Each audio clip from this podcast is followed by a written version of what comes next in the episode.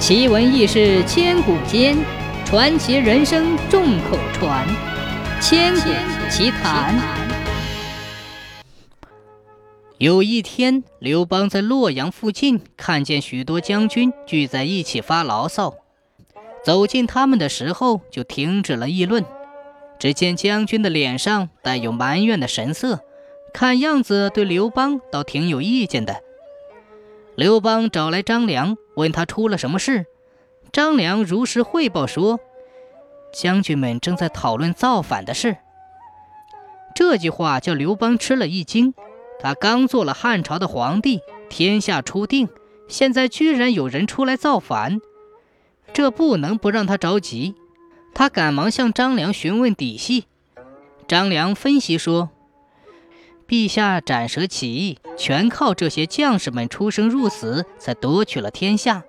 现在陛下打败了项羽，夺取了帝位，将军们最关心的就是授予官位和分封土地。可是陛下分的都是自己最亲近的人，处分的都是和陛下有恩怨的人。现在将军们一边盼着陛下尽快对他们进行分封。一边又担心土地有限，自己得不到封赏；还有一些人害怕平时得罪过陛下会遭到陛下的处罚，所以他们聚集在一起密谋发难。要是处理的不合适，就会发生内乱。刘邦忙问：“啊，那事到如今该如何收拾呢？”张良不慌不忙地说。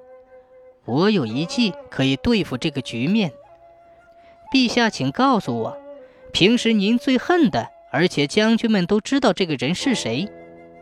事已至此，刘邦只得如实相告。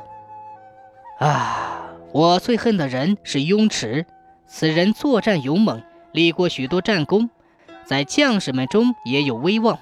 可他依仗自己的功劳，说话不顾君臣之礼。几次让我在大臣面前难堪，我真想把他给杀了，以解我心头这口恶气。但想到那时正是用人之际，也就忍了。张良拍手笑道：“哈哈哈，这就好了。陛下马上封雍齿为侯，那些有战功而担心陛下为难他们的人，看到陛下分封了自己最恨的人，就会消除一切顾虑，再也不会造反了。”刘邦采纳了张良的计策，摆下酒宴，当着大臣和将军的面封雍齿为十方侯，又让丞相、御史加快定功封赏的进度。在这之前，还准备姿势的将军们吃过酒宴，高高兴兴地说：“哈哈，现在好了，什么都不用担心了，我们就等着陛下分封奖赏吧。”张良的这一计策，平息了这场将要发生的叛乱。